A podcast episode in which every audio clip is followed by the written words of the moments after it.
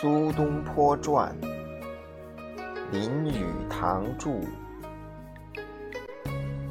但是，现在我们不要忘记，苏东坡主要是个诗人作家，他当然是以此得名的。他的诗文中有一种特质，实在难以言喻。经过翻译成另一种文字后，当然更难以捉摸。杰作之所以成为杰作，就因为历代的读者都认为好作品就是那个样子。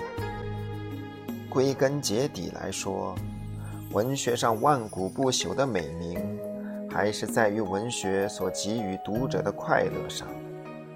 但谁又能说，究竟怎样才可以取悦读者呢？使文学作品有别于一般作品。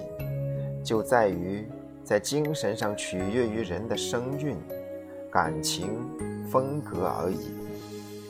杰作之能使历代人人爱读，而不为短暂的文学风尚所淹没，甚至历久而弥新，必然具有一种我们称之为发乎肺腑的真纯，就犹如宝石之不怕石验，真金之不怕火炼。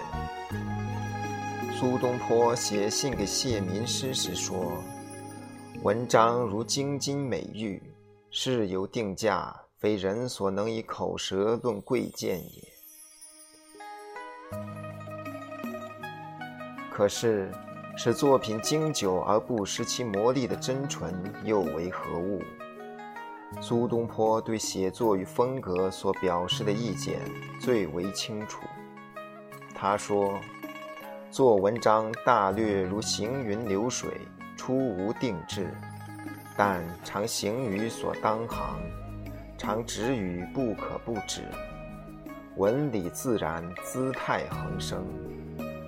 孔子曰：“言之不文，行之不远。”又曰：“辞达而已矣。”夫言止于达意，则一若不闻，是大不然。求物之妙，如疾风捕影，能使事物了然于心者，盖千万人而不一遇也。而况能使了然于口与手乎？是之谓辞达。辞止于能达，而文不可胜用也。杨雄好为艰深之词，以文浅意之说。若正言之，则人人知之矣。此正所谓雕虫篆刻者，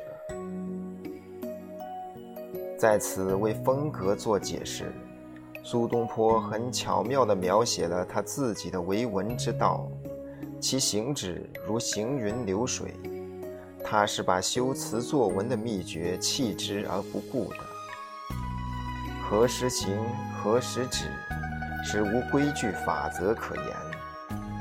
只要作者的情思美妙，他能真实精确地表达出来，表达得够好，迷人之处与独特之美便自然而生，并不是在文外附着的身外之物，果能表现精妙而能得心应手，则文章的简洁、自然、轻灵、飘逸，便能不求而自致。此处所谓文章的简洁、自然、轻灵、飘逸，也就是上好风格的秘诀。文章具有此等特性，文章便不至于索然无味，而我们也就不怕没有好文章读了。不管怎么说，能使读者快乐，的确是苏东坡作品的一个特点。苏东坡最快乐就是写作之时。一天，苏东坡写信给朋友说：“我一生之至乐，在执笔为文之时，心中错综复杂之情思，我笔皆可畅达之。我自谓人生之乐，未有过于此者也。”苏东坡的文字使当代人的感受亦复如此。欧阳修说，每逢他收到苏东坡新写的一篇文章，他就欢乐终日。宋神宗的一位侍臣告诉人说，每逢皇帝陛下举箸不食时，必然是正在看苏东坡的文章。即便在苏东坡贬谪在外时，只要有他的一首新作的诗传到宫中，神宗皇帝必当诸大臣之面感叹赞美之。但是皇上对苏东坡的感叹赞美，就正是某些大臣害怕，必是神宗在世一日，使苏东坡一直流放在外，不能回朝。有一次，苏东坡写文章历变，文章本身使人感到快乐的力量，就是文学本身的报酬。他在世的最后一年，有时他曾想抛弃笔墨，根本不再写作，因为他一辈子都是以笔买货。他在给刘勉的回信中说：“是穷困，本作文字。”盖愿枯行去皮而不可得者，然幼子过文更奇。在海外孤寂无聊，过时出一篇见于，则为数日喜，寝食有味。如此之，文章如金玉珠具，为一笔器也。作者自由创作时，能自得其乐；读者阅读时，也觉愉悦欢喜，文学存在人间，也就大有道理了。苏东坡天赋的才气特别丰厚，可以说是冲破任何界限而不知其所指。他写诗永远清新，不像王安石的诗偶尔才达到完美的境界。苏诗无需乎获得那样的完美。别的诗人作诗限于诗的词藻，要选用一般传统的诗的题材，而苏东坡写诗不受限制，即便浴池内按摩筋骨亦可入诗，俚语俗句用于诗中亦可听来入妙。往往是他在作诗时所能读到，而别的诗人之所不能触。才使他的同道叹服。他对文学上主要的贡献，是在从前专限于描写闺怨相思的词上，开阔其领域，可以谈道谈禅，谈人生哲理，而且在冒极大之危险，在几乎不可能的情形之下成功了。因为他经常必须在饭后当众作诗。通常他比别人写起来快，也写得好。他的思想比别人清新，类比典故也比别人用得恰当。有一次，在黄州为他送行的筵席上，一个歌妓走到他面前，求他在他的披肩上题诗。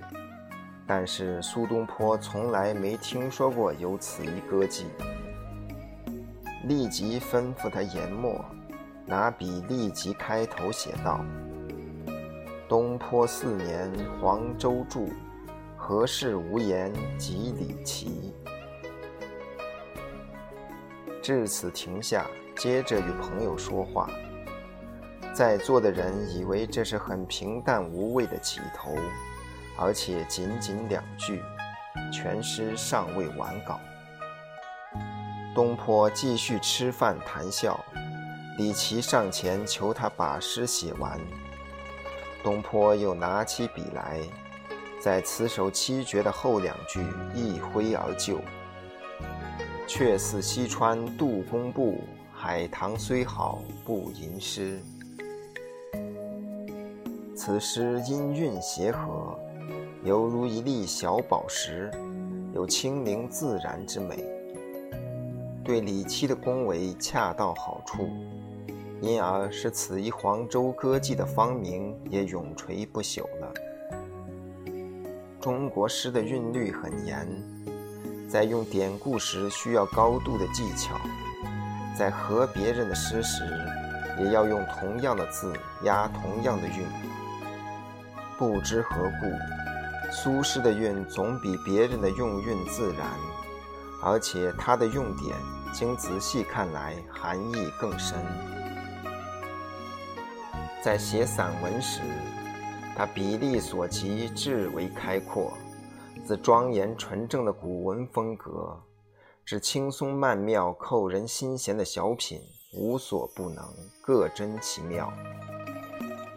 东坡之以大家称，不无故也。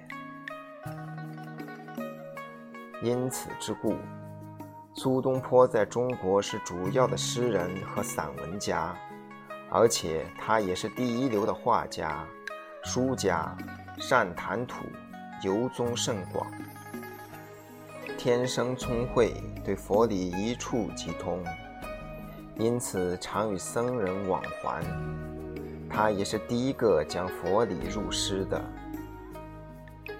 他曾猜测月亮上的黑斑是山的阴影。他在中国绘画上创出了新门派，那就是文人画，而是中国艺术增加了独特的优点。他也曾开凿湖泊河道，治水筑堤。他自己寻找草药，在中国医学上，他也是公认的权威。他也涉猎炼丹术，直到临去世之前，他还对寻求长生不死之药极感兴趣。他曾对神恳求，与妖魔争辩，而且有时他居然获胜。他想攫取宇宙间的奥秘，不幸未尽全功。只成功了一半，乃一笑而逝。倘若不嫌“民主”一词今日用得太俗烂的话，我们可以说，苏东坡是一个极讲民主精神的人，因为他与各行各业都有来往：帝王、诗人、公卿、隐士、药师、酒馆主人、不识字的农妇。他的至交是诗僧、无名的道士，还有比他更贫穷的人。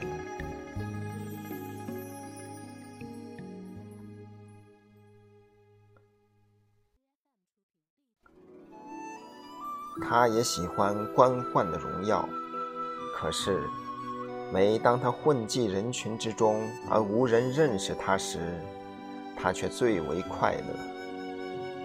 他为杭州、广州兴办水利，建立孤儿院和医院，创监狱医师制度，严禁杀婴。在王安石新法的社会改革所留下的恶果遗患之中，他只手全力从事救济饥荒，不惜向掣肘刁难的官场抗争。当时。似乎是只有他一个人关心那千里荒旱、流离饿殍。他一直为百姓而抗拒朝廷，为宽免平民的欠债而向朝廷恳求，必至成功而后已。他只求独行其事，一切付之悠悠。今天，我们确实可以说。他是具有现代精神的古人。